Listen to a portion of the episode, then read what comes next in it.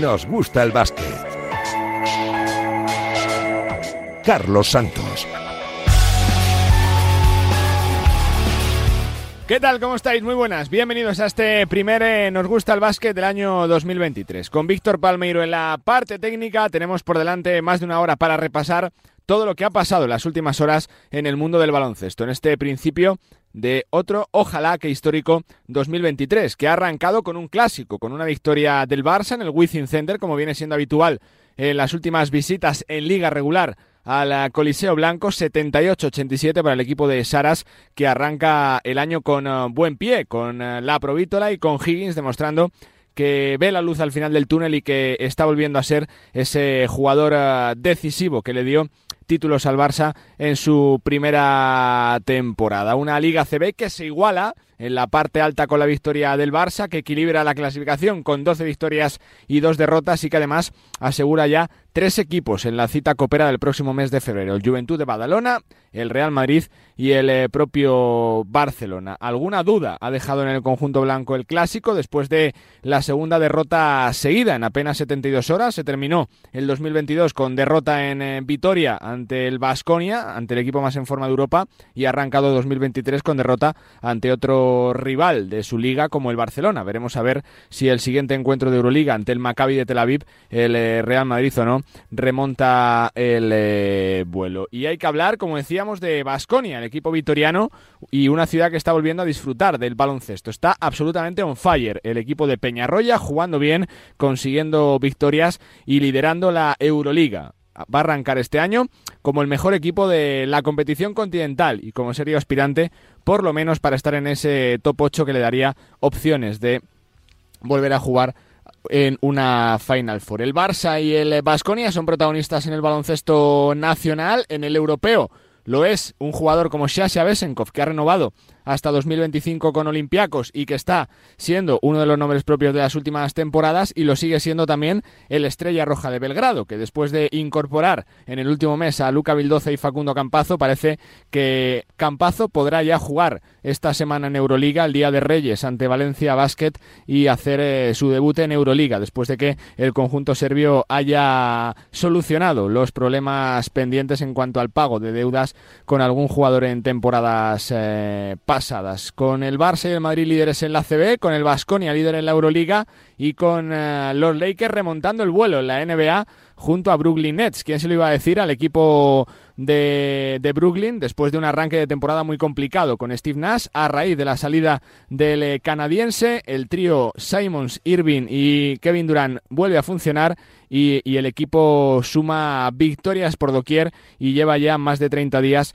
sin conocer la derrota. Y una salvajada una más, la primera de este 2023, terminó eh, el 22 con los récords de Luka Doncic y ha arrancado el 23 con la tercera mejor actuación individual de este siglo en cuanto a puntos se refiere. 71 le ha colado Donovan Mitchell, el jugador eh, de los Cleveland Cavaliers esta pasada madrugada, superando los 70 que consiguió Devin Booker hace un par de temporadas. Solo él, Devin Booker, Donovan Mitchell y Kobe Bryant han superado la barrera, los 70 puntos en eh, el último siglo. Absolutamente alucinante el registro que ha conseguido el jugador de Cleveland Cavaliers. Y arranca un 2023 que será especial también para el baloncesto español. Lo arrancamos como números uno del ranking FIBA y con el año del centenario de la Federación Española de Baloncesto, que celebra sus 100 años con muchos éxitos, sobre todo con eh, la celebración de un campeonato del mundo en nuestro país el próximo mes de julio, seguramente en Alcalá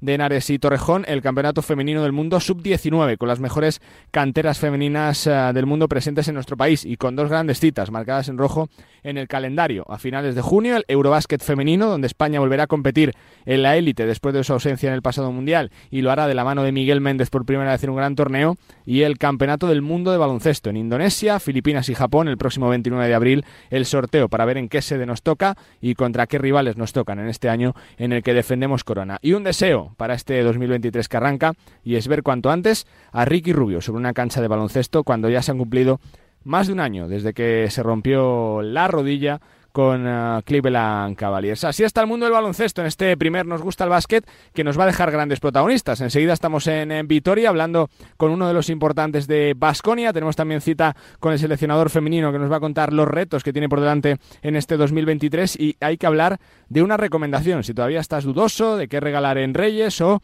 eh, qué libro leer en las próximas semanas, presta atención porque en este Nos gusta el básquet te daremos algún que otro consejo y por supuesto repasaremos también las actuaciones de las últimas horas, tanto ese clásico como el partido de Donovan Mitchell. Sin más, nos ponemos a ello. Bienvenidos al 2023, bienvenidos a Nos gusta el básquet. Arranca un ratito para hablar de básquet en la radio del deporte.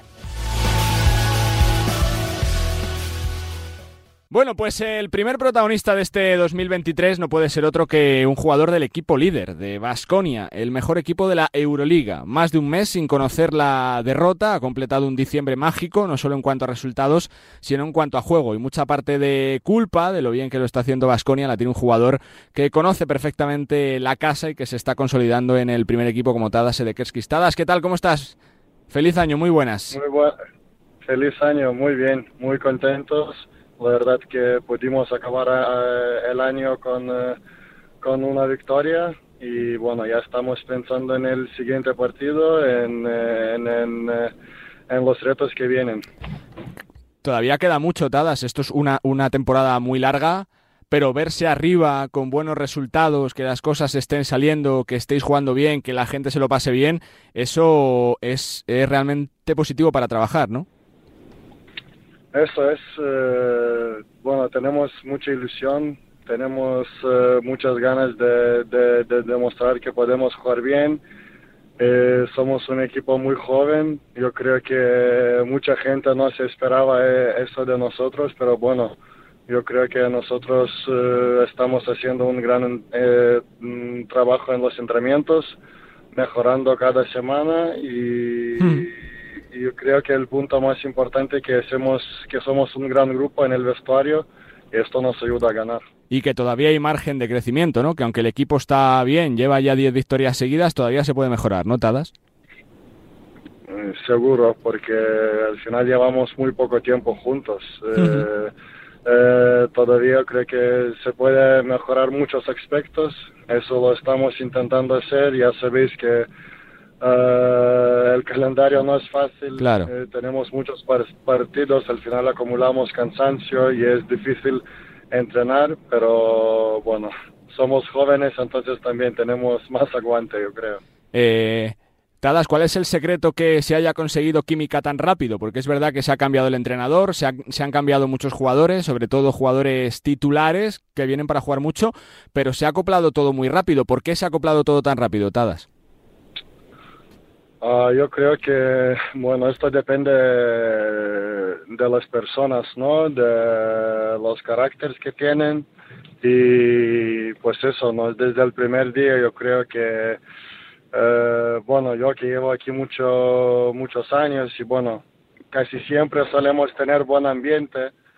Eh, pero este año yo creo que mucho más de, de lo normal. No sé, no sé por qué es así, porque bueno, los jugadores eh, extranjeros se, se, han adaptado muy bien. Mm, ya tuvimos alguna alguna escena, algún eh, eh, como por ejemplo el, el party de Halloween, que yo creo que esto esto esto ayuda y esto son cosas pequeñas que, que, que luego suma y luego cuando hay que luchar en la pista, pues estas amistad, amistades yo creo que ayudan.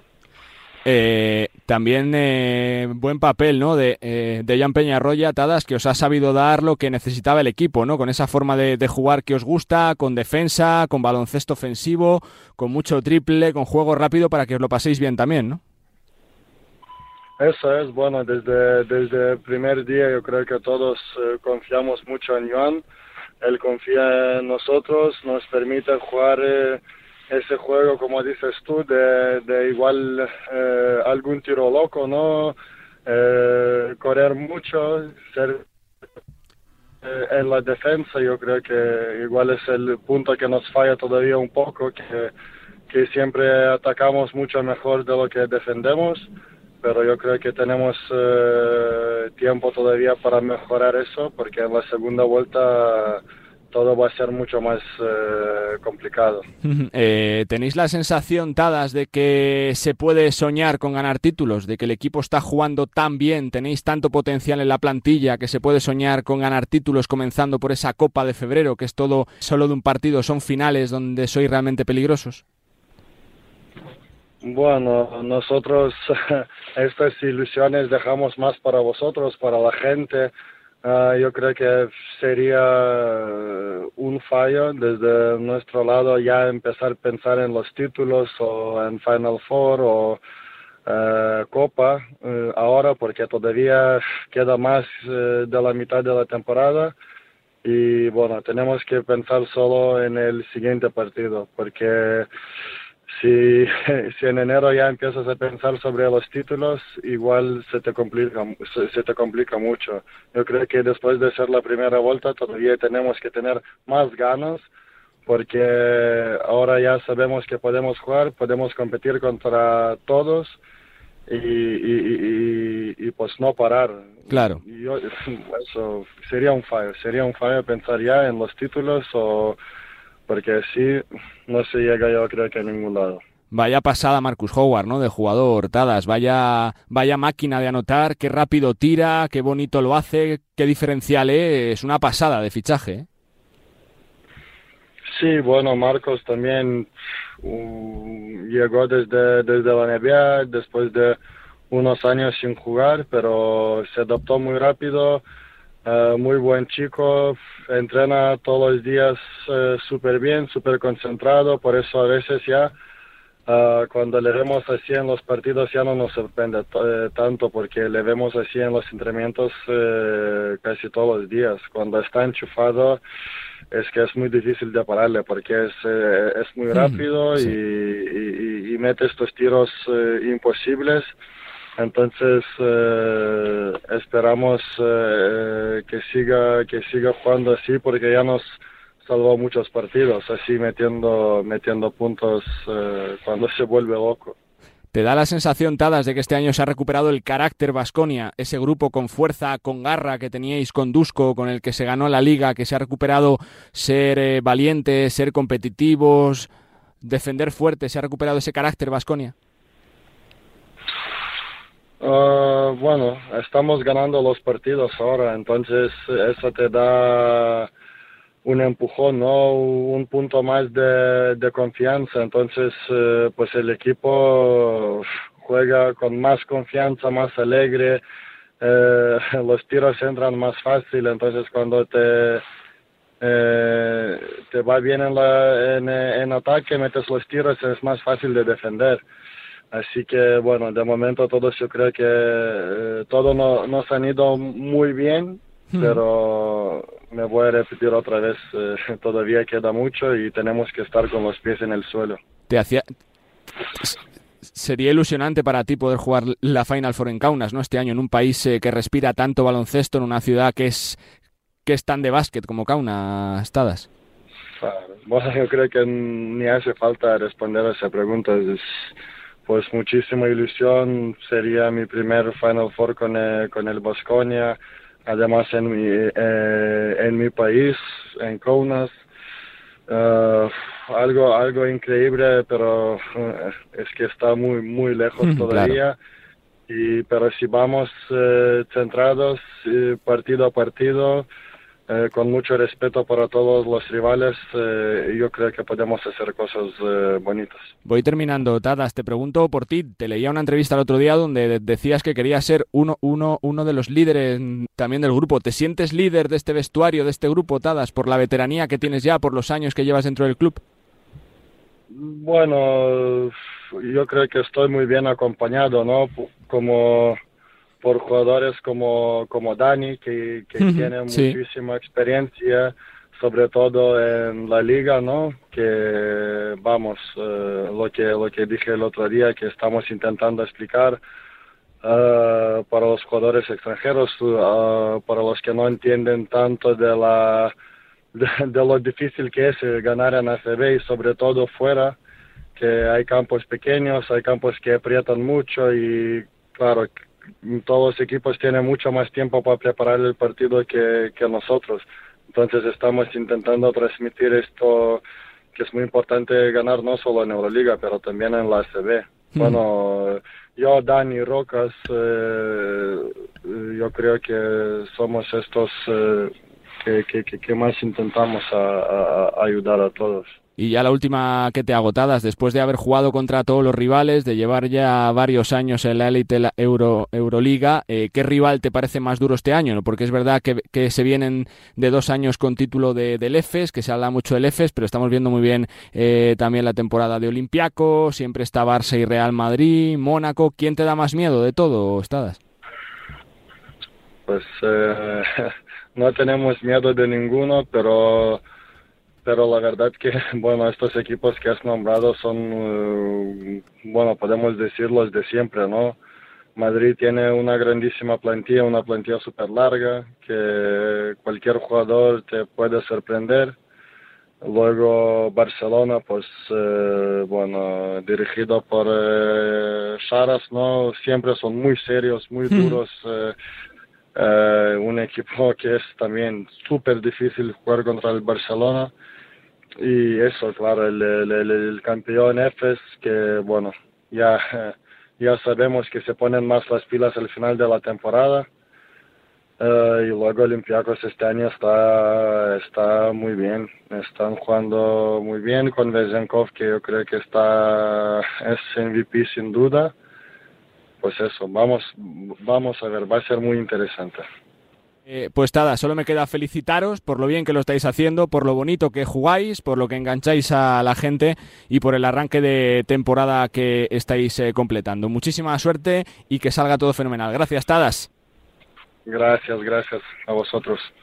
Tadas Sedekerskis, eh, jugador de Basconia, uno de los importantes del equipo vitoriano, eh, uno de los equipos de moda de Europa, junto a Estrella Roja, posiblemente sea el rival más en forma del continente, más de un mes sin perder, 10 victorias seguidas contando Liga y Euroliga y jugando absolutamente espectacular, con jugadores como el propio Sedekerskis, como Marcus Howard, una de las sensaciones de la temporada, Darius Thompson o el regreso de Pierre a Henry. Muchas cosas tiene que decir, parece este año Basconia, de la mano de Joan Peñarroya, protagonista de lujo para arrancar 2023, el líder de Euroliga, el Vasconia.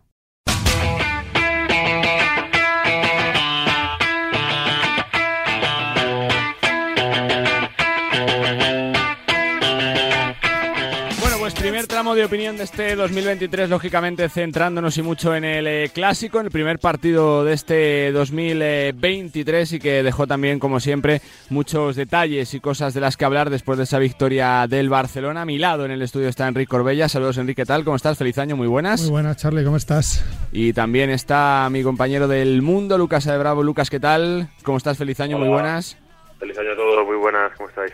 Bueno, eh, Primero, Enrique, tu balance ¿no? de este primer clásico de la temporada. Es verdad que, mm, que, se repite muchas veces el partido, que son duelos con poquito en juego en lo clasificatorio, más allá de las sensaciones. Pero ¿qué pozo te deja el clásico, Enrique?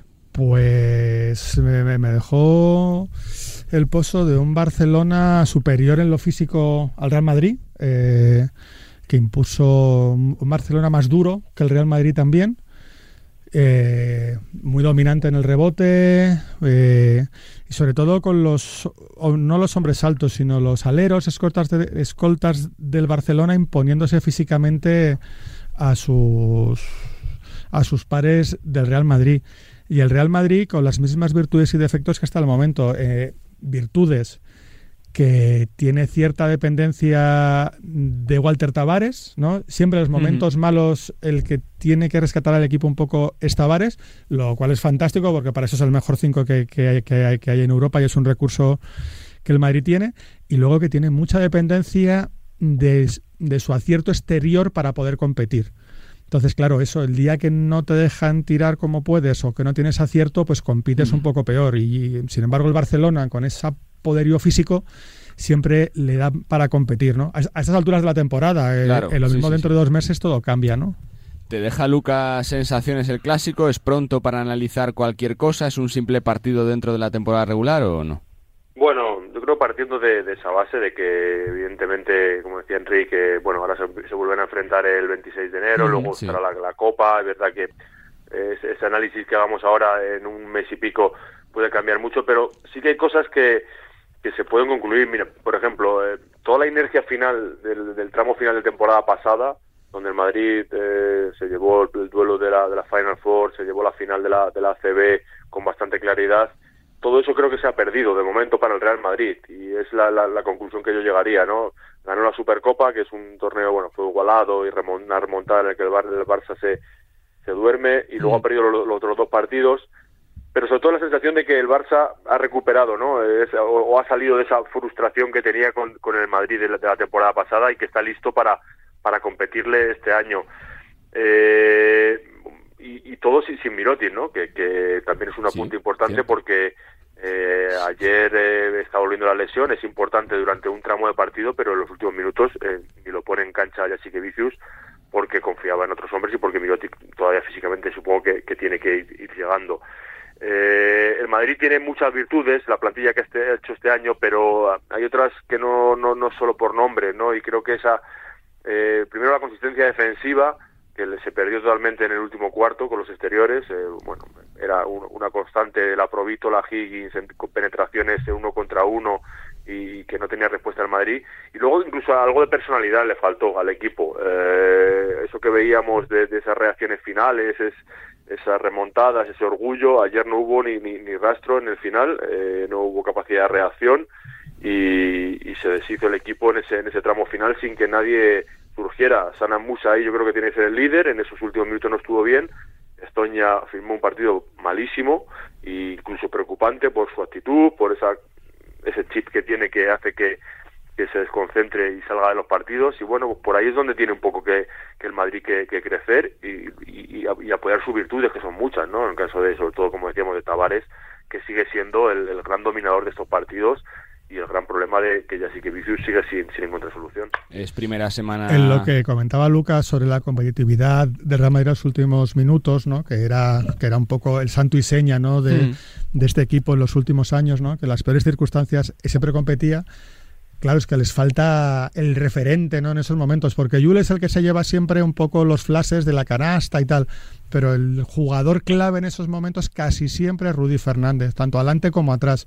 Claro, yo creo que sin, que sin Rudy les falta que Con la recuperación de Rudy más Hanga pueden competir por todo, con la con la inconsistencia que se está viendo táctica del equipo que le cuesta llevar el ritmo de los partidos. Que yo creo que las carencias que tuvo el Real Madrid ayer, por ejemplo, especialmente en los últimos minutos, con Rudy Fernández no las tendría tanto. Eh, para mí, aunque físicamente no esté en el mejor momento de su carrera, evidentemente, porque ya es un jugador, es un jugador veterano, para mí sigue siendo el defensor más inteligente que hay en Europa. Y, con Rudy en pista, el Madrid es otro. Eh, que si le da para competir contra los acorazados, tal. En principio, por plantilla y por experiencia, puede ser que no, pero es que los últimos años tampoco lo era y logró competir. Entonces, el Madrid yo siempre es el equipo especialista en quitar razones.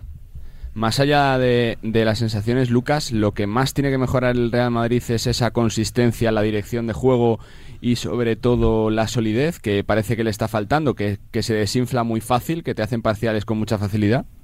Sí, sí, totalmente. a mí por plantilla me parece superior a la de los últimos años. Eh, si lo analizas, posiblemente sí. eh, Dos cinco eh, que, no, los hay en Europa, con Deck, Yabusele eh, y Corneli, el puesto de cuatro lo tienes a nivel top. Ha fichado a Sonia, a Musa, más Rudy, Jul, Coser, Abalde, Hanga, o sea, y luego el puesto de base.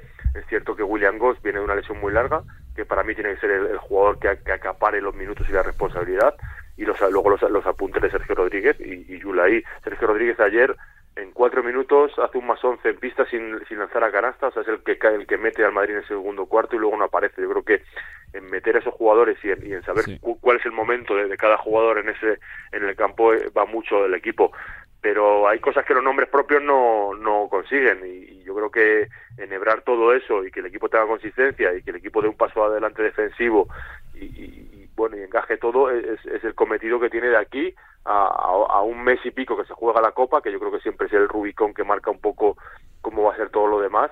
Y, bueno, en eso, en eso, en eso está el trabajo un poco de, de Chum Mateo, que es verdad que, bueno, pues que parece que todo le cae a él por, por las circunstancias en las que ha llegado al banquillo, pero también hay que darle un margen, ¿no? Y, y, el margen es a partir de ahora. Ahora se va a ver al Real Madrid, que ya digo, por plantilla, a mí me parece que, que está superior a los otros años, pero ahora tiene que responder en, en bueno, esos jugadores nuevos que han llegado, no solo es meter 30 puntos un día contra mm.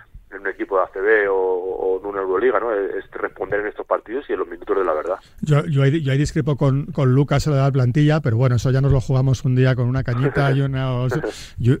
y, y unas tapitas, pero ahora que ha comentado Lucas el tema de la Copa, a mí la Copa eh, me parece un poco que es un poco un arma de doble filo, ¿no? Porque es, es, un torneo que no salva las temporadas de los grandes, porque tú ganas la Copa, eres Madrid o Barça y no te salva la temporada. Si no ganas el año pasado con el Barça. o sea, eso está claro. Pero sin embargo, si no la ganas, te puedes jugar el puesto. Si te liquida. Me, es, que si, me, es que si caes en me cuartos explico. de final, puedes quedar muy tocado. Entonces, ¿no? o sea, es claro. un título que no te salva la temporada, pero que te puede costar la temporada. Es, es, sí, sí, sí, sí. Sobre todo a un entrenador o que puede significar un cambio de rumbo en un equipo que te fiche dos jugadores, por ejemplo. Por eso os quiero preguntar por la figura de Chus Mateos, ¿verdad? Lo que dice Lucas, que va a estar siempre la picota por las circunstancias en las que ha llegado, por de dónde se viene, por los 11 años de Pablo Lasso. ¿Es todavía pronto para valorar su trabajo al frente del Real Madrid después de, tres meses, de más de 30 partidos? Parece que le está costando contra los grandes, que no encuentra esa solidez, que está un poquito perdido con las rotaciones. Lucas, ¿se le puede ya valorar o todavía no? Bueno, eh, yo, mi, mi situación es que creo que hay que valorarle objetivamente. Es decir, hay que olvidar eh, todas las circunstancias sí. pasadas y valorarle a él como él su trabajo. Eh, y más allá de esos finales que ha habido dudas en varios partidos, eh, bueno, pues es, es, un apunte, ¿no? Eh, partidos que no ha sabido resolver, que no ha encontrado respuestas tácticas, que no ha encontrado los mejores hombres. Hay que ver cómo el vestuario eh, está con él, se le apoya cuando lleguen cuando lleguen los momentos gordos, ¿no? Yo creo que es un poco lo que lo que hace calibra a los entrenadores. Tácticamente creo que es un, entrenador con un bagaje altísimo y un poco el, siguiendo la misma estela de, de todo de continuidad de, del periodo anterior, porque era parte de él. Eh, pero es eh, bueno él, ha recibido piezas nuevas eh, jugadores que tienen que ser importante que hay un cambio un poco de, dinámica no eh, sobre todo los exteriores no antes teníamos y a Rudy como protagonistas absolutos yo creo que ahora en ese sentido de generadores de juego los coser los demás han dejado paso a, a dos jugadores de un talento enorme pero que muy jóvenes y tienen que responder y en ese que son Musa de Sonja y ahí un poco está su, su, su labor no eh, y luego rodear eh, que todo lo que hace Tavares tenga un sentido y tenga eh, una producción, ¿no? Eh, bueno, yo creo que hay que valorarle objetivamente y no a mí me, me no me gusta que, que por, por cómo ha llegado al cargo y por, por, claro. por las circunstancias que son ajenas a él eh, se le critique más de, de, lo que merece o de lo que no merece, ¿no? A partir de ahí, pues poco vamos a ver ahora, ¿no? Porque ahora sí que llegan partidos muy seguidos, muy importantes y es verdad que la Copa no eh, luego a final de temporada poco nos acordamos, pero sí que ya deja ver eh, cómo compite un equipo eh, en tres días por un título en juego y es un poco donde se ve el, el, bagaje de los, de los equipos. Se le critica mucho Enrique su carácter, más allá de la valía o no de, de técnico, que eso está fuera de toda duda, por los últimos años, por lo que ha cambiado los partidos, por lo que ha hecho junto a Pablo Lasso, por el carácter, ¿no? Porque lo comparas con lo anterior, con Pablo Lasso, con un tío volcánico, un tío que, que encendía la grada ayer en las revisiones, ¿no? Era capaz también de, de, cabrearse con los árbitros y se le ve un tío tranquilo, con las manos en los bolsillos. Que la gente quiere que grite, ¿no? ¿Tú crees que ese carácter es, es el que necesita el Real Madrid para seguir siendo campeón o no? No sé, yo no sé si es un tema más de carácter.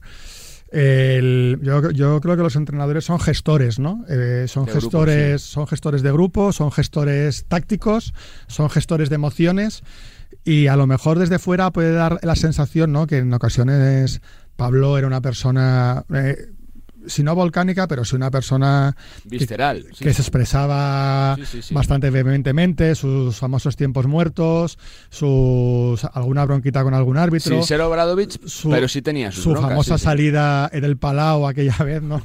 Tal. Entonces, eh, Chus Mateo es otro carácter y también es verdad que lleva muy poco tiempo en el banquillo del Real Madrid. Pablo Larso de los últimos años no era el Pablo Larso de los primeros años. Correcto. Y sí, ni sí. tenía el mismo carácter. Entonces yo, yo creo que es una cosa que se va forjando con la confianza. Yo a, a Chus Mateo yo le conozco, sea, no le conozco personalmente, pero le conozco desde que era entrenador de base casi en colegios en Madrid. Es un pedazo de entrenador, evidentemente. Una plantilla como el Real Madrid no, eso es complicado. Sobre todo con los problemas que tiene, tanta rotación, tantas lesiones, ¿eh? que te metan tantos jugadores durante la temporada, que se te lesione Rudy el, el día que vuelve. Es que también eso es muy, muy complicado de gestionar dentro de una temporada. y luego tiene razón Lucas, que el Real Madrid yo creo que tiene más talento ofensivo que otros años, con Musa, con Ezoña, cuando está inspirado, pero le falta ese punto de competitividad, experiencia de estos jugadores que todavía no lo han demostrado al hipernivel que es, que es un top Un, top 5, un top 4 en Euroliga. Entonces yo, yo, yo creo que es un equipo que tiene que madurar, que está muy tierno, que los roles y las jerarquías a todavía a día de hoy tienen que ajustarse y tienen que repartirse y falta por venir Rudy. Yo, por ejemplo, ayer, eh, eh, eh, eh ha comentado Lucas, eh, sale Sergio Rodríguez y el Madrid tiene un más 11, ¿no? Lucas has comentado con Sergio. Sí, sí, sí. El más 11 de Sergio es porque la forma de jugar de Sergio se comparte el balón. O sea, Sergio comparte el balón y el equipo juega mejor. Con otros jugadores no se comparte tanto el balón, pero se llevan más flashes o más aplausos de la gente. Entonces yo creo que el baloncesto es un juego colectivo y hay que buscar ese punto de equilibrio en el momento en que se la chupa este para meter una canasta porque estamos en un momento complicado o, hacemos un baloncesto colectivo. Y al Madrid ese punto todavía no han llegado. Bueno, tuvo grandes tramos también con Goss, ¿no? En el tercer cuarto, con la dirección también de que, es un mucho, base, ¿eh? que es un base puro eh, yo creo que tiene que definir ¿no? todavía esa posición de, base con jugadores que han jugado ahí muy bien, pero que, luego tampoco eh, eh, vemos cómo salen y cómo entran de la rotación. A mí William Goss ayer me gustó, especialmente creo que fue en el tercer cuarto o en el principio del cuarto, y me gustó muchísimo, pero muchísimo. Sí, sí, Ayer sí, creo que al final el último cuarto tarda en volver a pista Goss. Cuando están haciendo tanto daño a la Provítola y Higgins, eh, él pasa mucho tiempo en el banquillo y ya cuando vuelve está, está el partido casi, casi sentenciado. Pero para mí también, para mí es el base del, del más si recordáis el final de temporada pasada justo antes de lesionarse cuando él está Juega muy bien, sí, sí. a su mejor nivel es un base con un físico que no espectacular, que no lo hay en, Europa, un base capaz de defender, quizá le falta un poco de consistencia en el tiro exterior, pero y no es egoísta. Uno contra uno es eso, es, sí, sí, a mí me, me parece el base, y además ya tiene el bagaje de estar un año y pico en el club, o sea, es el, tipo que debe recaer un poco de responsabilidad en el puesto de base de más minutos en pista. A mí lo que me llamó la atención, Lucas, ayer bastante fue el emparejamiento en los últimos ataques, cuando el Barça empezó a romper el partido con esos rebotes ofensivos y los triples, el emparejamiento tan desnivelado entre Musa y Higgins en defensa. Fue un emparejamiento que, es, que no podía con él en ningún momento. Entonces, fue que, que lo comentamos durante la transmisión que no que, el baloncesto no solo defiende uno, porque hay, ayudas, hay formas de defender, pero sí es verdad que fue una diferencia muy grande. Sí, eh, generó 7-8 puntos seguidos. Intentaba ayudar ahí, pero verdad que en el uno contra uno, habiendo encontrado ya la fórmula Higgins y así sabiendo hacer daño, ahí tienen que encontrar soluciones, como tú dices, Rudy, Hanga, son dos jugadores que, mm. Que en un final apretado, pues en ese sentido iban a, a cambiar, pero tampoco se puede hablar de una ausencia puntual, ¿no? Eh, yo creo que es más a nivel global y ayer en los últimos minutos nadie pudo parar ni a, ni a la Provítola ni a Higgins y eso es para porque no, no fue una acción puntual es que fue una detrás de otra penetraciones tiros fue demasiado evidente ¿no? lo, que ocurrió ayer en el final. Y el partidazo de Kalinic, que hizo un partido tremendo en la sombra y fue el jugador más valorado, creo, del, 19 del partido. Sí. Hizo un partido tremendo, hizo mucho daño al Madrid porque es un jugador que, que ¿qué le pones? Uno grande para que te rompa, uno pequeño para pararle fuera pero se va para adentro y luego el tío en defensa ayuda muchísimo. Os quiero preguntar por el Barça, eh, me quedan dos temas encima de la mesa. Eh, la mejor noticia para el Barça es ver que Corey Higgins sale del túnel después de un, un año y pico muy complicado de lesiones con esa fascitis, con la operación, con la temporada pasada prácticamente que fue en blanco entre problemas de lesiones, la operación y la recuperación. Con este Higgins es un Barça totalmente eh,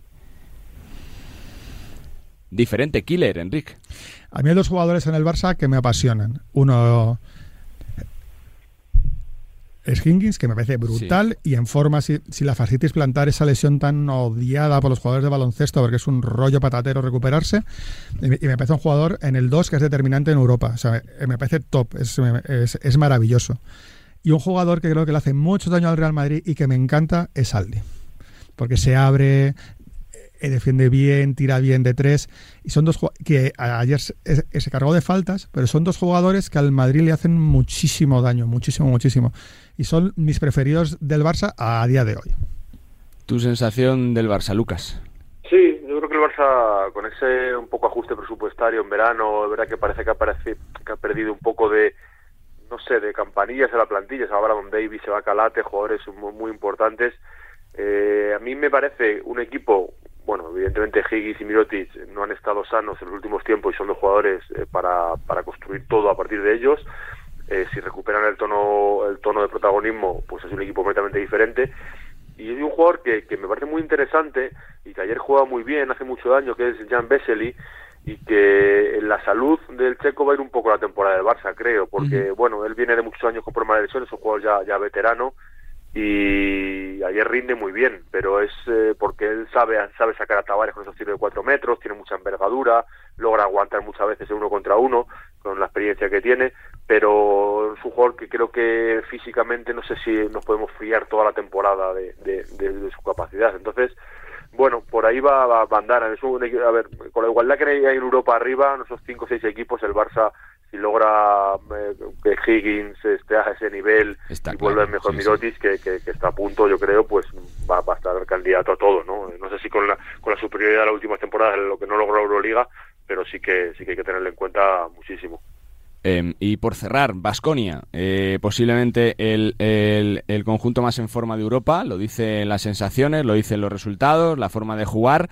¿Lo ves, Enric, capacitado para pelear por títulos? Eh, ya no te hablo solo de la liga, que, que, queda muy lejos, sino de la Copa del Rey, por esa forma de jugar que tienen, por la plantilla, por la química que ha conseguido tan rápido Peñarroya. En la Copa sí lo veo a un partido, además es indiscutible, es el equipo que está más en forma de Europa, a un playoff largo contra, contra Barcelona, por ejemplo, creo que, que no sería favorito. O sea, yo, yo, no descarto una sorpresa y creo que les faltan algunas cositas pero los vi en directo jugar en el Lugo contra el Breogán y me impresionaron. Cómo juegan a baloncesto. Qué fisicazos. O sea, juegan a baloncesto impresionante. Son, tienen unos jugadores con un poderío físico, con un primer paso brutal. Y luego, ocupando siempre las esquinas, siempre hay alguien en las esquinas para matarte con un triple. Y todos tiran. Y me pareció un equipo impresionante, súper currado con Joan Peñarroya como líder en, en la banda espectacular y, y, luego con jugadores con un talento en el uno contra uno, en el eh, entrando a canasta y, y super físicos. A lo mejor les falta, no sé, por ejemplo, eh, por ponerles un pero, un 5 más poderoso para competir con algún, equipo que, que tenga cinco grandes. Pero es un equipo espectacular, con una plantilla larguísima además. Lucas.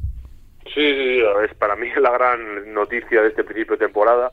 Eh, bueno, Vasconia siempre depende mucho de, de, los aciertos en verano, ¿no? Porque son apuestas, muchos jugadores, y en eso va, va mucho lo que luego pasa en la temporada. Este año eh, el fichaje de Howard y es un, un, un jugador que, que nos, ha, nos, está volviendo loco a todos, ¿no? Y creo que es la gran, una gran noticia, se, se lo ha acompañado muy bien, Peñarroya eh, es un gran entrenador, y, pero ha encontrado también eh, un poco su, su, su, entorno perfecto y encima se apuesta por, por el run and gun, por correr, por tirar, por el descaro, tienen la confianza de su parte, van bien en Euroliga, bien en ACB, la verdad que es un equipo muy peligroso en ese sentido, porque son muy, jugadores de mucho talento, muy capaces de en rachas desarmarte al rival y no tienen la presión de un grande de tener que ganar todo sí o sí.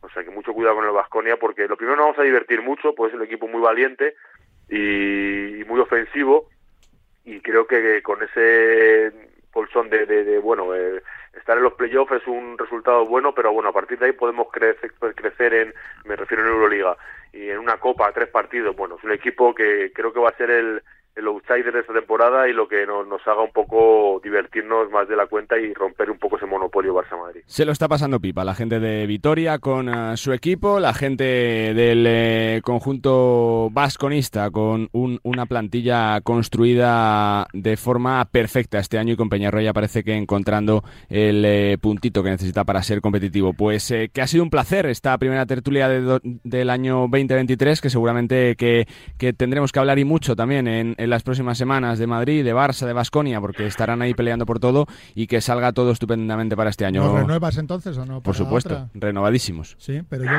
quiero Vitalicio el contrato. un euro más que Lucas. Vitalicio el contrato. Un euro más que Lucas, quiero. Es, que la cláusula, ¿no? si no, no, como si la, no, letra, pequeña. sí, sí, sí. Yo soy un, conter, un contertulio celoso. Chicos, que es un placer. Fuerte abrazo. Gracias.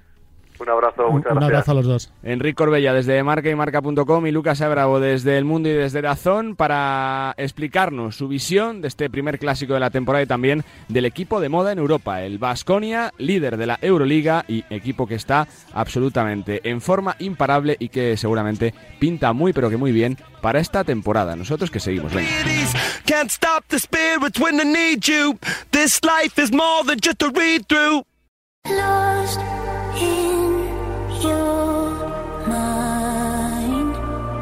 Bueno, pues tenemos que arrancar este 2023 eh, para hablar de, yo creo que uno de los grandes retos que tenemos por delante este año y es volver a ver a nuestras chicas en la élite. Después del sinsabor que nos ha dado ver el Mundial sin España, el Eurobásquet de junio, que se disputa en Israel y Ljubljana, volverá a tener a nuestra selección capitaneada esta vez por Miguel Méndez. Saludos, Miguel, ¿qué tal? Hola, buenas tardes. ¿Cómo estás? Feliz año lo primero, ¿eh? Feliz año nuevo a todos, muchas gracias. Bueno, supongo que es un año chulo, ¿no? Con un reto gigante por delante, pero con muchas cosas que hacer también, ¿no, Miguel? Pues sí, exactamente, exactamente es eso. seguimos con la con la misión de, de, tratar de hacer el equipo pues más competitivo posible, tratando de, de, construir esa nueva base de jugadoras que, que, puedan que puedan ayudarnos en los próximos en los próximos años. Y bueno y estamos muy muy contentos con lo que estamos haciendo y muy muy esperanzados y con mucho optimismo. Y se redobla la dificultad no año de centenario de la Federación se viene de estar en el uno de, del ranking por el trabajo que se está haciendo en todas las categorías. Es es algo que hay que, ir eh, paso a paso día a día pero con suma dificultad también Miguel Sí, la verdad es que están, están siendo unos años muy, muy bonitos, ¿no? Y, eh, es verdad que en los últimos, por 15, por decirlo de alguna manera, pues pues se han ganado muchas medallas eh, y yo creo que esto es lo más lo más valorable de todo no estar constantemente tanto chicos como chicas pues estando pues, pues muy arriba no es verdad que lo de este verano yo creo que es que es muy difícil de volver a de volver a repetir no porque porque porque ha sido ha sido increíble no pero pero es, es muy valorable yo creo estar constantemente en el podio y yo creo que detrás bueno pues hay un muy buen trabajo de todos de entrenadores de, formación de directivos de, de, presidentes de federaciones autonómicas y por supuesto el método el método que lleva unos cuantos años pues eh, Federación Española pues haciéndolo no yo creo que este año Jorge Arrojos y su equipo, pues, pues la verdad es que han pasado un verano muy, muy, muy contento, yo creo. ¿Por qué se habla siempre de familia, Miguel? ¿Qué es la familia para vosotros?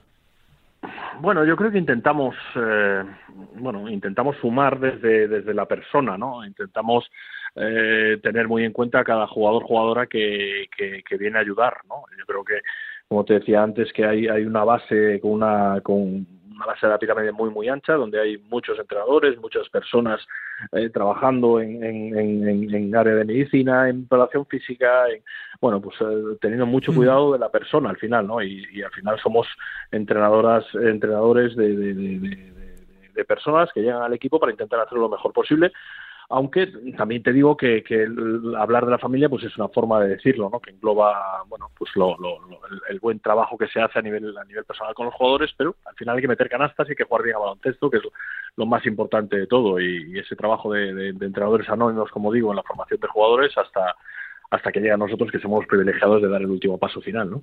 Eh, no sé si te da la sensación de que se ha visto en los últimos años como hay más futuro, ¿no? En chicas que en chicos, sobre todo por la gran cantidad de jugadoras que han salido, ¿no? Por este impacto que ha generado esta selección que ha ganado tanto en los últimos años, se ve que, que el relevo está más garantizado, si cabe, ¿no? Bueno, yo creo que en chicos tampoco tampoco van mal. No, no, no, por supuesto que no. Lo están haciendo lo están haciendo muy bien. A ver, yo creo que, que cuando los, los éxitos de la Federación actúan como, perdón, de las selecciones, tanto la masculina como la femenina, actúan como referentes y como, como bueno, como, como empuje para, para todos los demás, ¿no? Y en ese, en ese aspecto yo creo que la, la selección femenina, bueno, pues ha juntado una serie de generaciones eh, eh, pues muy seguidas, digamos, con, con un carácter, con una personalidad, con un bueno, pues eh, jugadoras eh, especiales de las que de las que salen pues no todos los años, y en este caso se han juntado, unido a un cuerpo técnico que, que, muchas veces se convirtió en ese factor diferencial también, y, hemos, venimos pues de la mejor época del baloncesto femenino a nivel de selecciones, eh, y eso actúa pues un poco de, empujón para todo lo demás, ¿no? Hay, hay, hay, clubes que se han metido en finales de Euroliga en los últimos años, eh, muchos equipos en Ciudad Cap. Este año, tenemos siete equipos de la Liga Española compitiendo en, en, en Europa, ¿no? Lo cual me parece también muy muy importante. Yo, yo creo que los éxitos de la selección, como digo, pues ayuda mucho a todo lo demás. Te quiero preguntar por tu faceta de seleccionador. Eh, después de casi ya 12 meses en, el cargo, Miguel, ¿qué balance se hace un poquito de, del trabajo, más allá de los resultados, del día a día, de lo que se ha construido? Bueno, pues eh, cada día yo, yo espero, espero cada día ser un poco mejor, ¿no? He llegado de, entre comillas, de nevato, me, he dejado, me he dejado llevar mucho pues por la gente que lleva más años que yo al, en, el, en, el, en el equipo y, cada vez pues noto al equipo cada vez más mío, ¿no? Intentando, eh, intentando sumar en muchas facetas y, y, bueno, la verdad es que estoy muy contento de la respuesta, sobre todo de las jugadoras. Creo que las, las nuevas jugadoras, las jugadoras jóvenes que ya estaban en el equipo, aunque un rol eh, diferente al que están al que están tomando todo pues pues están ayudando mucho las las veteranas entre comillas ilustres como, como Silvia, como Alba, como, como, como Laura Gila, la que esperamos recuperar en breve, Aston Dur, pues eh, siguen siendo esas jugadoras que tiran de las demás y están llegando jugadoras con mucha ambición, con mucha, yo creo que con una gran educación deportiva que están pues rápidamente llegando y, siendo muy útiles, ¿no? Entonces, eh, bueno, como te digo, pues juntar a todas esas jugadoras, tratar de ver el mayor número de jugadoras posibles, tener claro eh, las jugadoras que podrían entrar en, a, muy corto plazo en, dentro de esa rueda de, de 15, 18 jugadoras que, manejamos para la lista final y, tratando, como digo, de construir, de construir el, mejor equipo posible. Porque la competencia va a ser feroz, ¿eh? Tienes ahí, como dices, 18, 20, 22 jugadoras con posibilidades de estar hasta, hasta el último día prácticamente en la lista. Sí, sí, sí, como te digo, eh, estoy hablando de 15, 18 cuando realmente son 30 y tantas las, que, estamos siguiendo, claro. Lo que, lo que trato es de tener pues, esas 15, 18 titulares, por decirlo de alguna manera, pero si, si alguna de estas se cae por lesión o se cae por, pues, por enfermedad o por cualquier cosa, te podría decir rápidamente pues dos o tres en cada posición a las que estamos siguiendo y que, y que lo están haciendo muy bien. Gracias a Dios hay mucha gente que se está que se está mereciendo estar en el equipo nacional, aunque esto pues, cuando llegue el momento será un quebradero de cabeza, pero, pero bueno, bendito quebradero, quebradero de cabeza, ¿no? Para los que estamos, para los que estamos ahí, ¿no? Porque hay mucha gente, como digo, que se merece eh, con, con, su día a día, con lo que están haciendo su club, como, lo que están empujando con su club, pues la posibilidad de estar en el, en el equipo nacional. Lo que pasa que, que bueno, que solo caben 12 y, cada jugador que entra, pues hace que, que tenga que salir que salir una y el trabajo digamos, más importante para, para, para el seleccionador, en este caso para mí, es eh, bueno, tratar no, no solo llevar a las 11 mejores, que yo, yo creo que muchas veces no es el objetivo, sino llevar a las 11 que puedan ser el mejor equipo, ¿no? Eh, no solo jugadoras para estar en el, digamos, en las primeras rotaciones o en el quinteto, sino jugadoras especialistas, de que, bueno, eh, no, no, no es fácil hacer ese equipo, y pero gracias a Dios, como te digo, hay muchas que se están mereciendo estar. ¿Te da la sensación de que se ha recuperado el hambre por, por ganar después del año complicado del 21, de, de no conseguir eh, los objetivos, de cambiar el proyecto, jugadoras que han ganado tanto? ¿Se ha recuperado ese hambre de querer eh, seguir eh, consiguiendo cosas, de recuperar sitio en Europa de las chicas, Miguel? Bueno, yo, yo ese hambre lo he notado desde el, desde el primer día. Fíjate que debutamos jugando un partido pues, muy complicado en, en Hungría, un partido muy que se nos puso muy difícil y que y que logramos sacar adelante en, mi debut y en el debut de muchas jugadoras ¿no? en ese en, ese equipo nacional, ¿no? Y yo siempre he notado ese hambre por, por hacer bien las cosas y por tratar de, de ganar. Es verdad que ese año 21, pues tanto en la en el europeo como, como en la Olimpiada, pues nos quedamos fuera por muchas veces por detalles, ¿no? Tiros libres que no entran, una bandeja se falla, un mal pase en último momento. Bueno, esas cosas pueden pasar, ¿no? Y la línea que, que lleva del, del triunfo a la derrota muchas veces es una línea muy muy fina, ¿no? Y eso no significa que, que se esté trabajando mejor o que se haya perdido hambre o que las jugadoras no tengan la pasión de, de, de estar ahí, ¿no? Yo lo que creo es que tenemos que, como digo, formar un, nuevo equipo. Esto es esto es lo más obvio, ¿no? hay mm. muchas jugadoras que prácticamente el quinteto titular pues, han desaparecido, jugadoras que nos han dado mucho, ¿no? Y, volver a crear una base de jugadoras que en cualquier circunstancia, ante cualquier rival, eh, en cualquier tipo de partido, a muchos puntos, a menos, o a partidos más rápidos, partidos con más presión o con menos, el equipo sea competitivo, pues eso, eso no es fácil y ese es el, el principal trabajo que estamos teniendo ahora. Va a estar caro el podio, ¿no? El próximo Campeonato de Europa, Miguel, con tantas candidatas. Yo creo que siempre siempre ha sido caro, pero es verdad que que, bueno que hay selecciones que tienen un, muy buen muy buen grupo, ¿no? grupos expertos de jugadoras, jugadores que están en plenitud, que han hecho relevos generacionales pues antes que nosotros, pues les tocaba antes que nosotros, y pues hay un grupo de selecciones que, que bueno, pues eh, temibles a la hora de encontrártelas en un cruce previo a lo que puede ser un cruce por medallas, etcétera, ¿no? Yo creo que va a ser un europeo muy muy interesante, para, empezando por las dos por las dos eh, selecciones locales, no tanto Eslovenia como, como Israel pueden hacer equipos muy competitivos jugando en casa, ¿no? Con lo cual, bueno, será como siempre un, europeo pues muy muy exigente. Dos que tengo para terminar, Miguel. Cuando uno está tranquilo en casa con la familia y piensa en, en, hace 10, 15 años cómo estaba la cosa de España de baloncesto femenino, ¿qué piensas cuando ves ahora todo lo que se ha conseguido? Bueno, pues veo, como te decía antes, pues a mucha gente, mucha gente trabajando, ¿no? Que se, se han hecho las cosas, eh, se han hecho las cosas muy, muy bien, ¿no? Muchas veces, como vuelvo a decir, entrenadores de formación, entrenadores anónimos.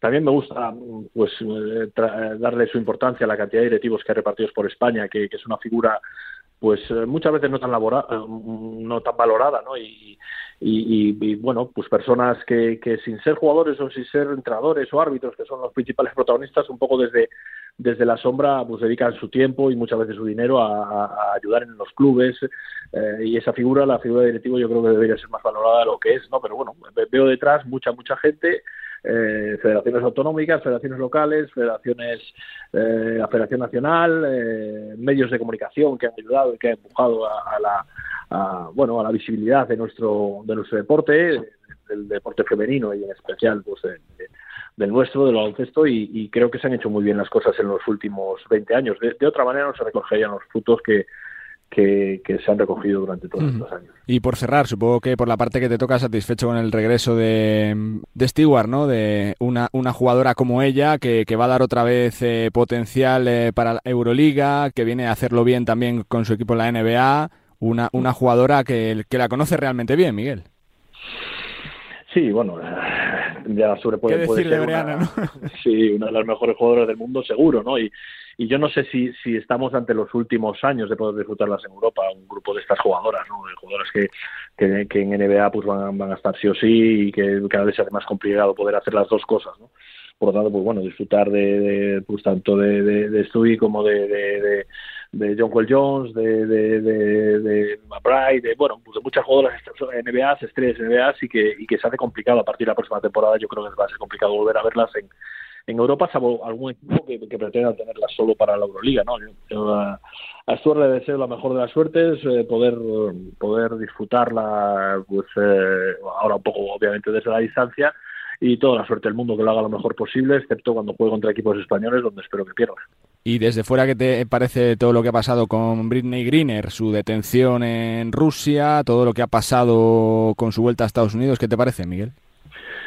Bueno, desde, desde fuera, desde no tan fuera, porque es algo que he vivido pues, sí, sí. con mucho... No, muy cerca, sí, sí.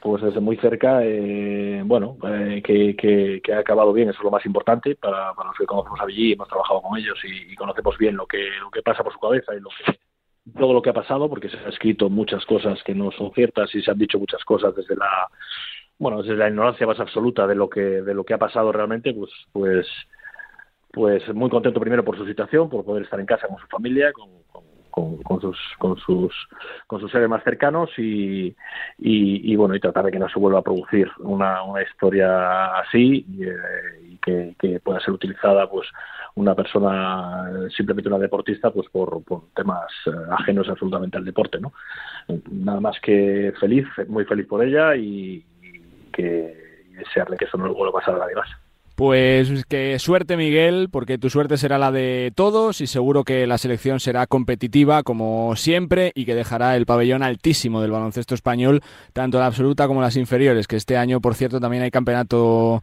del mundo bien cerquita, ¿no? En Alcalá de Henares y Torrejón en julio. Miguel, que es otra de las grandes citas de ese calendario también.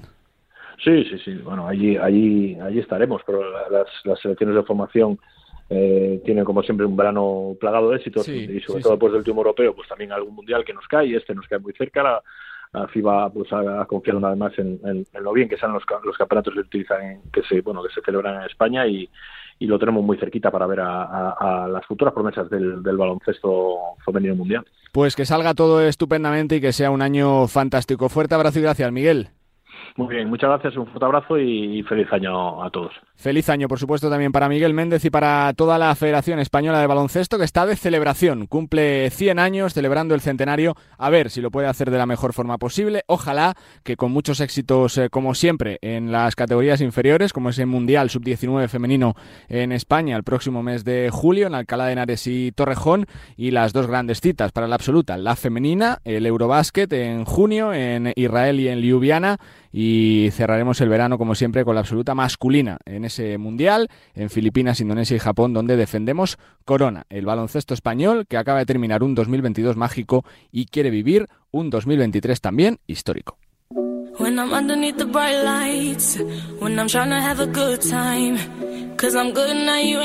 Bueno, terminó el año lleno de récords individuales, con actuaciones tremendas como la de Luka Doncic y ha comenzado 2023 pues de récord en récord, con eh, LeBron James eh, con números nunca vistos para la edad, para los 38 años y con un jugador que ha hecho historia como eh, Donovan Mitchell, convirtiéndose en el séptimo en la historia que alcanza los 70 puntos, 71 nada menos con Cleveland Cavaliers hace poquitas horas. Y para hablar de todo lo que se está moviendo en la mejor liga del mundo tengo cita con nuestro compañero de Dazón, eh, Nacho Losilla. Saludos, Nacho, ¿qué tal? ¿Cómo estás? Muy buenas. ¿Qué tal? Muy buenas, feliz año y nada, la verdad que ha sido una, noche fantástica, una noche excepcional y, lo que decías, ¿no? Es, es cierto que se le mm. está dando mucho bombo a todas las actuaciones que ha habido, eh, hablando de una noche histórica, pero el foco hay que ponerlo realmente en Donovan Mitchell, que es eh, La, nota sin, sin ninguna duda diferente de la noche, porque al final es cierto que todo es increíble, lo de LeBron, lo que hemos visto de otros jugadores también esta noche, eh, como por ejemplo de Joel Embiid contra, contra los Pelicans, que ha hecho 42 puntos, 11 rebotes.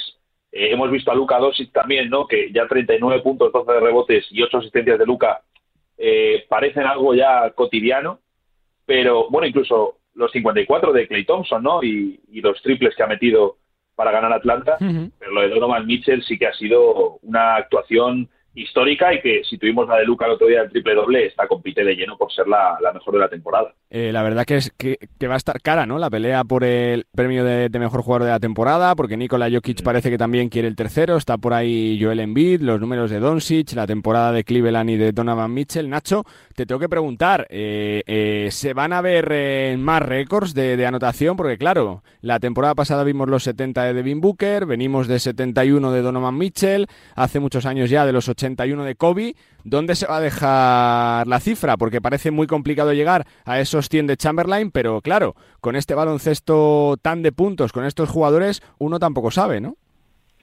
Es, es complicado, ¿no? Porque realmente en los últimos, bueno, en este siglo solo hemos tenido tres actuaciones de, más, de, más de 70, la de la mítica de Kobe contra Toronto de, de 81 eh, y luego la que tú mencionabas de Booker y ahora la de Mitchell, ¿no? Entonces, Sí que es cierto que la barrera de los 60 la hemos visto romperse, la hemos visto, eh, por supuesto, con James Harden, que ha dejado muchos partidos ahí, Luka Doncic recientemente, vimos a LeBron eh, en una ocasión con Miami Heat, por supuesto hemos visto a otros jugadores, pero la barrera de los 70 se ha superado menos y realmente la noche de Mitchell es una noche en la que ha jugado muchos minutos, porque había prórroga, ha jugado 50 minutos de partido, se dice pronto 50 minutos, y en esos 50 minutos, 34 tiros, que es una cifra eh, muy alta, pero claro, es que no son solo los 34 tiros, es que son 65% de acierto en esos 34 tiros, es decir, un volumen enorme y un acierto brutal, y 25 tiros libres intentados metiendo 20. Entonces, se tienen que dar muchos factores para que un jugador, ya no te estoy hablando de llegar a 90 puntos, incluso superar a Kobe, sino meter 70, se tienen que dar muchas casualidades. Pero viendo lo que estamos viendo, uno ya no sabe qué esperar. Está claro. Eh, te quiero preguntar, Nacho, por uh, Brooklyn, porque hay que hablar de Kevin también, ¿no? Y, de, y, de, Kyrie Irving, que parece que se han empeñado en, ir sacando victorias después de la salida de, Steve Nash. Parece que todo está fluyendo con Jackie Bong. Y yo no sé si, si es mucho decir que sean incluso candidatos para todo por el este también. Sí, desde luego el, cambio de temporada que ha dado Brooklyn Nets es impresionante, sobre todo desde el, desde el despido de Steve Nash, que eh, empiezan con él el tramo inicial de temporada en el que creo que pierden, no sé si son seis partidos, eh, se llegan a poner dos, dos seis de récord. Y ya digamos, desde noviembre es el tramo en el que han estado con Jack Baum, con el que pues están funcionando muy bien. y, hemos visto un cambio radical en el equipo, ¿no? Es cierto que quizás a nivel de plantilla puedes encontrar alguna posible mejora o hay otros equipos que, que tienen menos agujeros en lo que es el grupo alrededor de sus estrellas, pero claro, tienes a Kevin Durant y a Kyrie Irving, y si Kevin Durant y Kyrie Irving están cómodos y ahora lo están, eh, se sienten bien y el equipo está jugando un gran baloncesto, es que tienes a Kevin Durant y a Kyrie Irving, ¿no? Entonces, todo está funcionando muy bien y como decía, desde noviembre que ya no está Steve Nash, es el equipo con mejor récord de toda la NBA, 23-6, eh, de 29 partidos solo han perdido 6 los Brooklyn Nets, han tenido eh, una racha fantástica y por si fuese poco, eh, uno de los mejores ataques y una de las mejores defensas de la liga, que es la gran noticia para este equipo. Tienen mejor integrado a Ben Simmons, están funcionando, han encontrado complementos como el eh, japonés Yuta Watanabe y, la verdad que están funcionando muy bien y aunque lo que te decía, no tienen, quizás tienen algunos agujeritos que otros equipos no tienen, pero tienes a Kevin Durant y a Kyrie Irving en, tu equipo. Entonces, si llegas a finales ajustados, que su idea siempre es desde la defensa del equipo eh, y por supuesto los tiradores que tienen de complemento, intentar ganar dos, eh, dos de los tres cuartos iniciales para llegar al último cuarto ajustado. Esto lo dijo su entrenador. Y que ya en esa situación sean Kevin Durant y Kyrie Irving los que te ganen el partido. Y te quiero preguntar por los Lakers, porque es verdad que, mucho se habló, ¿no? Después de la lesión de Anthony Davis, sin fecha de vuelta, de esa fractura por estrés, que incluso le podía hacer perderse lo que resta de temporada, pero el que se ha puesto el mono de, bicho es LeBron, ¿eh? Nacho, 43 y 47 puntos, con 38 años, parece emperrado en que por segundo año consecutivo no quiere faltar a los eh, playoffs por el título. Sí, LeBron está, está impresionante, ¿no? Es Claro, lo que pasa es que, es que ya, ya estamos muy acostumbrados a este jugador, ¿no? Llevamos demasiados años viéndole y, ya pues es como que no destaca, ¿no? Pero lo decías tú antes, acaba de cumplir 38 años, nunca hemos visto a un jugador a semejante nivel de producción y está claro que eh, si hay que mirar a partes que no funcionan de los Lakers, no puedes señalar a LeBron James con el rendimiento que está ofreciendo, ¿no? Eh, los Lakers ahora sí que han tenido una racha un poquito más positiva, han ganado eh, tres de los últimos cuatro partidos, pero bueno, también han tenido, tuvieron ahí una racha un poquillo peor de, cuatro derrotas, coincidiendo también con el que terminó con el partido de Dallas en Navidad. Entonces, sí que es cierto que están mejor y tienen, por supuesto, más equipo que el año pasado, pero sin Anthony Davis eh, es uno de los equipos más flojitos de un este muy competitivo y les va a costar, van a sufrir y de momento, pues bueno, siguen, siguen fuera del play. Y una última que te hago, Nacho, desde el olfato, desde lo que conoces la liga, eh, falta todavía mes y medio para el All-Star, para ese fin de, la fecha de, traspasos. Eh, en, esta próxima semana se van a acabar muchos contratos que no estaban garantizados para lo que resta de, temporada. Eh, ¿Va a haber grandes movimientos en cuanto a traspasos, en cuanto a salidas de jugadores o no en las próximas semanas? Pues mira, yo creo que sí que hay eh, varios equipos que están, que a lo mejor no están puestos en el radar, porque hablamos mucho al final ¿no? de los Lakers o de los Warriors, que pues parece que van encontrando su camino incluso sin Curry, pero hay algún otro equipo un poco más tapado, como por ejemplo Toronto Raptors, que se está hablando bastante de lo que pueden hacer y que tienen jugadores muy útiles como, como Fred Van Vliet, que es eh, un jugador de, de, mucha calidad. Creo que por ahí hay algún equipo. Milwaukee Bucks lleva muchas semanas tratando de mover a Grayson Allen.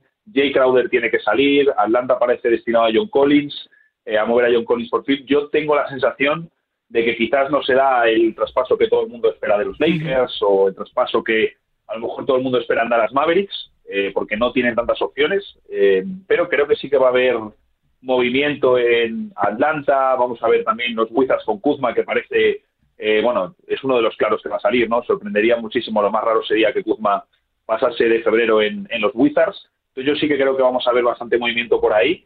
Y, bueno, yo creo que vamos a tener sorpresitas, ¿no? Pero como siempre, al final siempre pasa en la NBA, va todo un poco por efecto dominó. Al final necesitas que algunos, que dos o tres equipos se enganchen primero, hagan un movimiento y que eso ya desencadene que, pues como yo he movido a un pivot y a lo mejor me he traído un tío joven y tal, tengo que hacer otro movimiento y ya meto a otro equipo y ese equipo mete a otro equipo y ya empiezan a caer todas las piezas. Y suele pasar en este tipo de mercados que o tenemos un par de movimientos localizados de un par de equipos que se mueven y hacen operaciones cerradas entre ellos, o si empieza el dominó, vamos, se convierte, se convierte en una fiesta que disfrutamos muchísimo. Pues la verdad que sí, que son semanas para pasárselo bien y para estar a pendiente, por supuesto, de los insiders y también de las noticias que llegan de la liga y de los diferentes equipos. Pues que disfrutemos de los próximos días. Fuerte abrazo, Nacho, gracias. Fuerte abrazo, adiós. Nacho Losilla con la última hora de la NBA, una liga que encara ya también la fase final de la liga regular, con muchos nombres propios como ese histórico de Donovan Mitchell, el tercer jugador que en este siglo pasa de la barrera de los 70 puntos, 71 que ha conseguido hace poquitas horas en otra actuación de leyenda, legendario Donovan Mitchell como la temporada que está haciendo también Cleveland Cavaliers.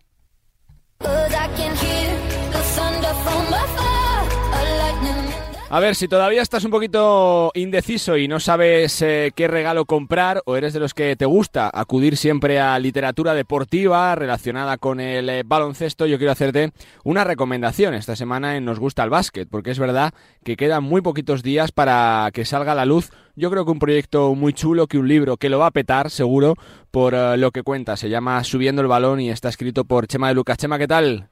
¿Cómo estás? Hola, ¿qué tal? Feliz año. Muy bien, todo todo preparado para empezar con buen pie este este año 2023 que seguro que deja muy buenas cosas para nuestro baloncesto. Seguro, y no hay mejor regalo para este año que tu libro, Chema. Para estos reyes. Sí, eh, bueno, yo creo que es un nuevo proyecto en el que me he embarcado que me hace especial ilusión, era algo que yo nunca había pensado de parar y sentarme a escribir un libro, pero bueno, cuando me lo propusieron dije, ¿por qué no? Y bueno, pues ahí estamos eh, en la cuenta atrás ya para, para que el proyecto intente salir adelante. De sobra conocido, Chema de Lucas, comentarista Movistar Plus, en dos contra uno, trabajando con la Virtus de Bolonia junto a Sergio Scariolo y durante muchos años uno de los grandes insiders del deporte. Eh, algo que ¿Cómo surge, Chema? Eh, eh, ¿Es algo que, se planeaba, que te surge prácticamente sin querer, que lo pensabas? ¿Cómo surge todo esto? Bueno, yo, eh, a ver, podría decir que, que soñaba con dedicarme profesionalmente al, al baloncesto, pese a que yo no había estudiado de inicio algo que tuviera que ver con el, con el periodismo, había estudiado Derecho y Administración y Dirección de Empresas, pero claro, mi sueño era dedicarme eh, o tener, eh, pues bueno, las 24 horas el cerebro pensando en la, en la pelota naranja. Y bueno, y surgió un poco progresivo, que es eh, pues la analogía que va con el título, con, con subiendo el balón, el título del, del libro.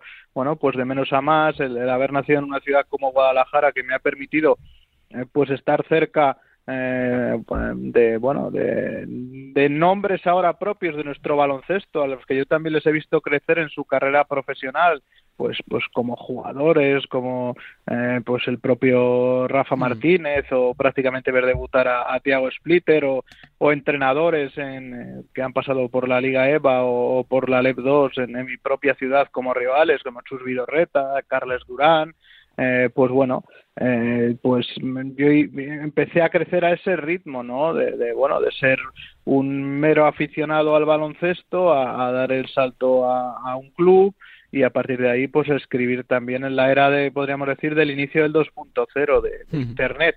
Y, y, bueno, pues desde ahí em, empezó, empezó el, el progreso eh, a nivel a nivel profesional y empecé pues bueno, pues a dar pequeños pasos, a, dar el salto pues desde probablemente desde solo básquet a, a, gigantes y a partir de ahí pues todo lo que ha ido lo que ha ido viniendo. Y bueno pues lo que cuenta básicamente básicamente el libro la historia de esa progresión profesional mezclado con lo personal y sobre todo con todas, ¿no? Todo lo que hay entre bambalinas de nuestro baloncesto que a veces no, no se conoce.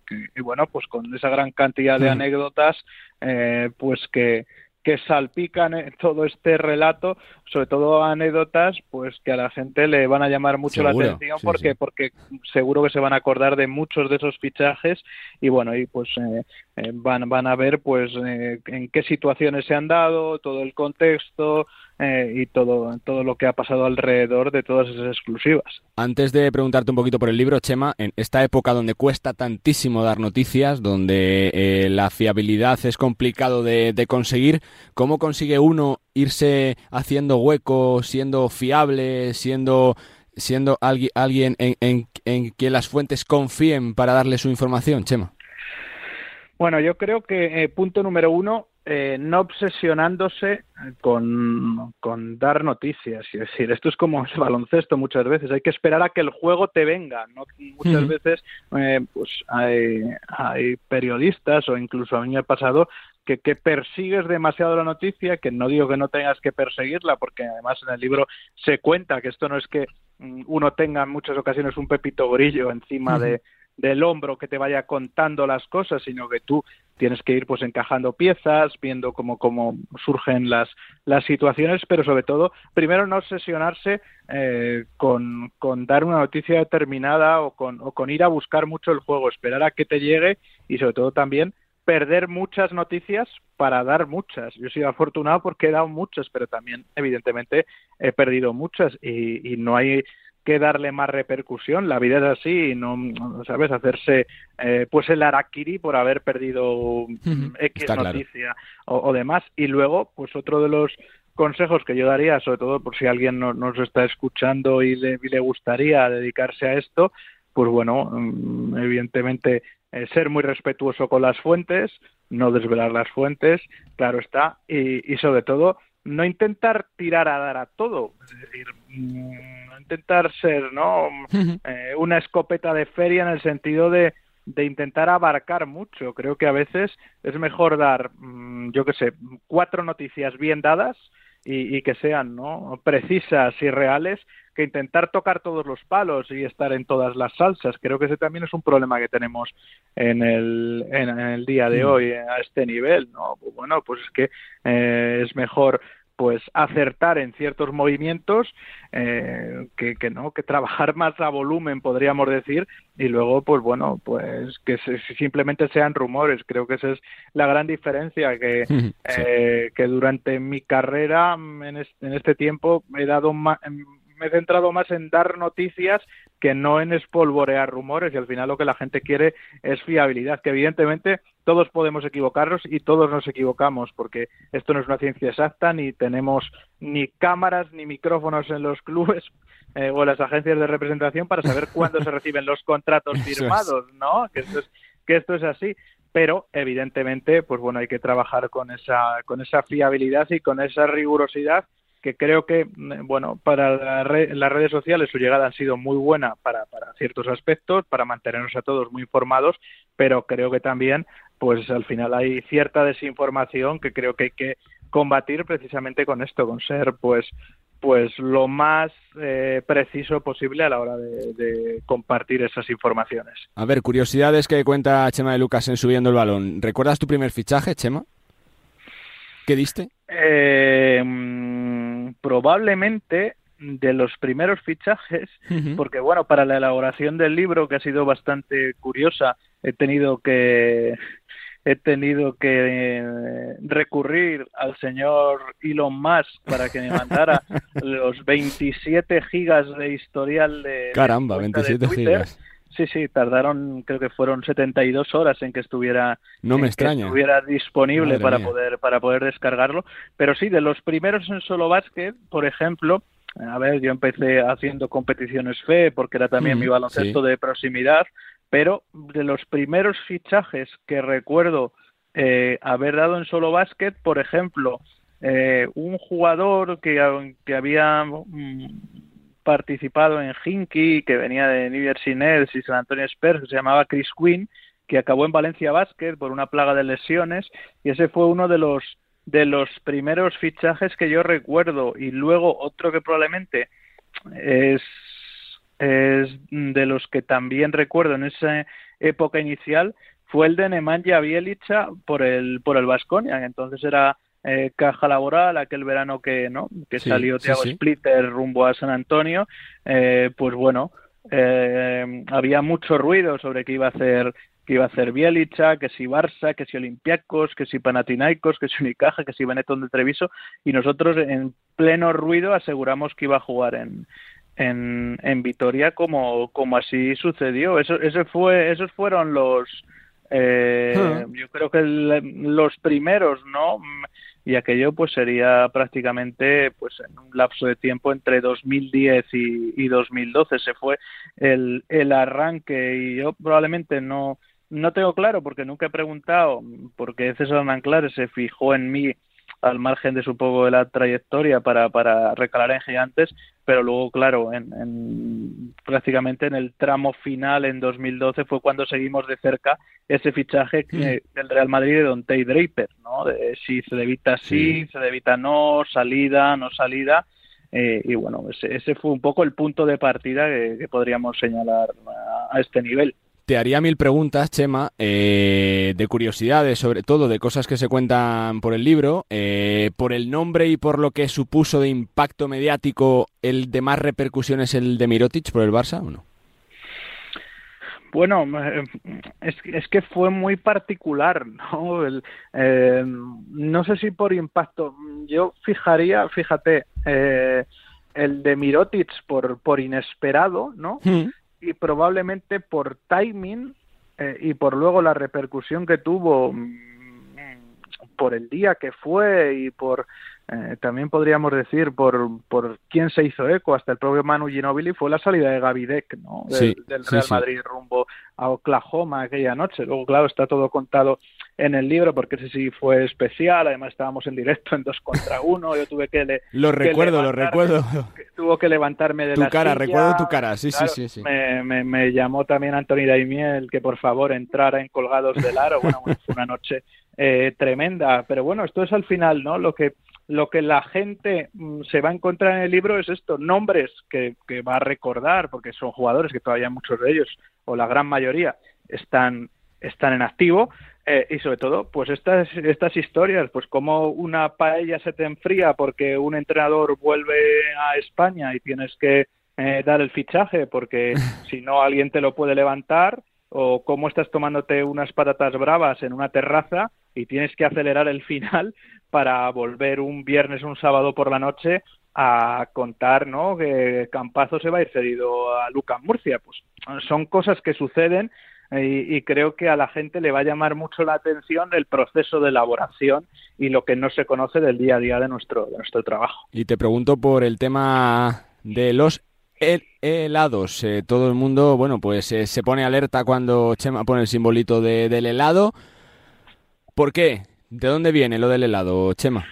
Bueno, lo del helado eh, aparece descubierto descubierto en el en el libro y lo del helado no voy a dar muchas pistas, pero viene de, viene de unas vacaciones sí. Eh, en las que yo estaba totalmente desconectando. Eh, yo prácticamente en, esos años habré desconectado totalmente dos veces.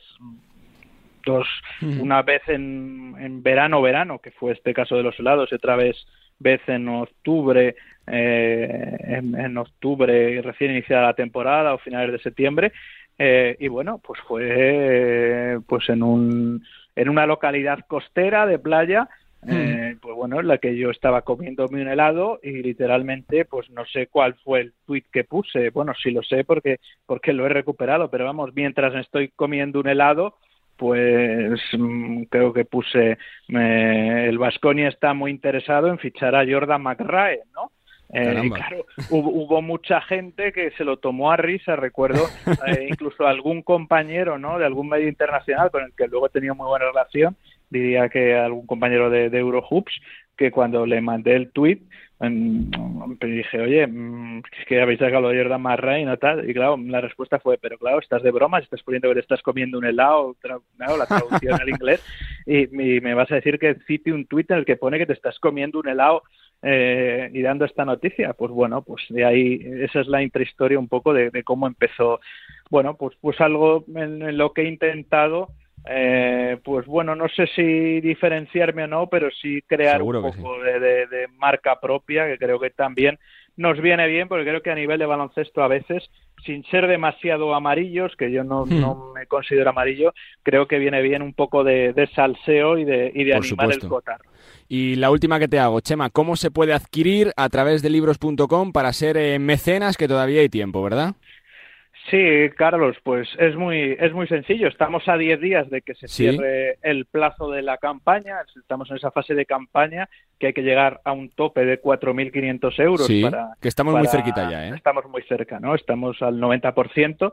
Eh, y en estos 10 días, pues la gente puede entrar en libros.com y a partir de ahí, pues hacerse mecenas, desde comprar el libro solamente a diferentes posibilidades, ¿no? Pues bueno, pues si quieren eh, dos libros, si quieren paquetes libros, muy chulos claro, hay diferentes paquetes para para mm, cada uno, ¿no? Pues que escoja y también eh, por sus posibilidades, pues para que quiera aportar. Luego, en cuanto completemos, ¿no? Esa cifra, aunque también se dejan algunos días de cadencia por si alguien eh, quiere sumarse. Eh, pues bueno, si llegamos a esos 4.500 euros, que yo espero y deseo que sí, pues ya el libro se podrá comprar como, como un libro normal. En principio en libros.com, pero seguro que abrimos algunos puntos de venta más para que, para que la gente pueda eh, llegar a él y ser un poquito más, más accesible. Ya te digo yo que lo va a petar. Todo el mundo en estos días a entrar en libros.com y hacerse mecenas para conseguir desde ya mismo el libro Subiendo el balón, una vida ligada al baloncesto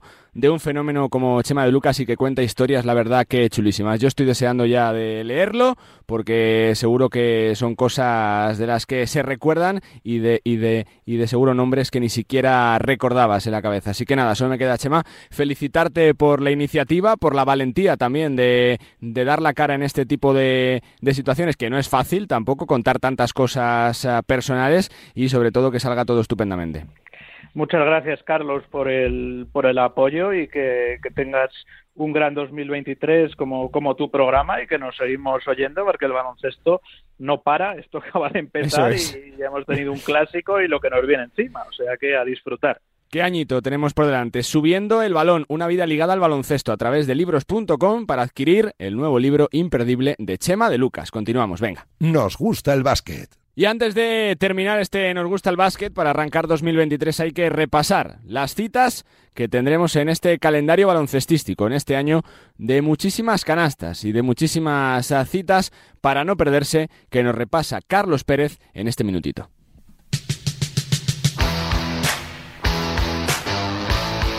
Muy poco tendremos que esperar para la primera gran cita del baloncesto en este 2023 el 2 de enero en el Wizzing Center se enfrentarán Real Madrid y Fútbol Club Barcelona en clave liguera. Febrero volverá a ser el mes de la Copa del Rey, del 16 al 19 en Badalona, del All-Star la NBA y de otra ventana FIBA.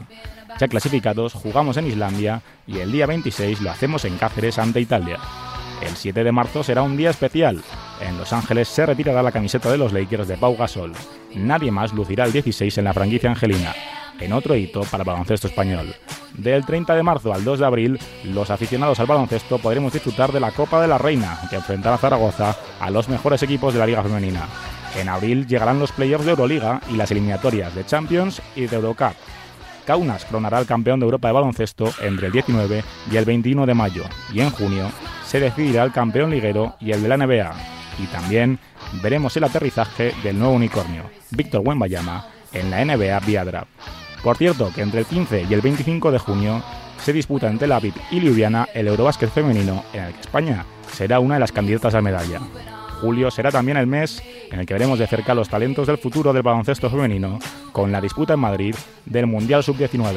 Y la gran cita llegará a partir del 25 de agosto en Filipinas, Indonesia y Japón, con la disputa del Campeonato del Mundo de Baloncesto, en el que defenderemos la corona lograda en China hace cuatro años.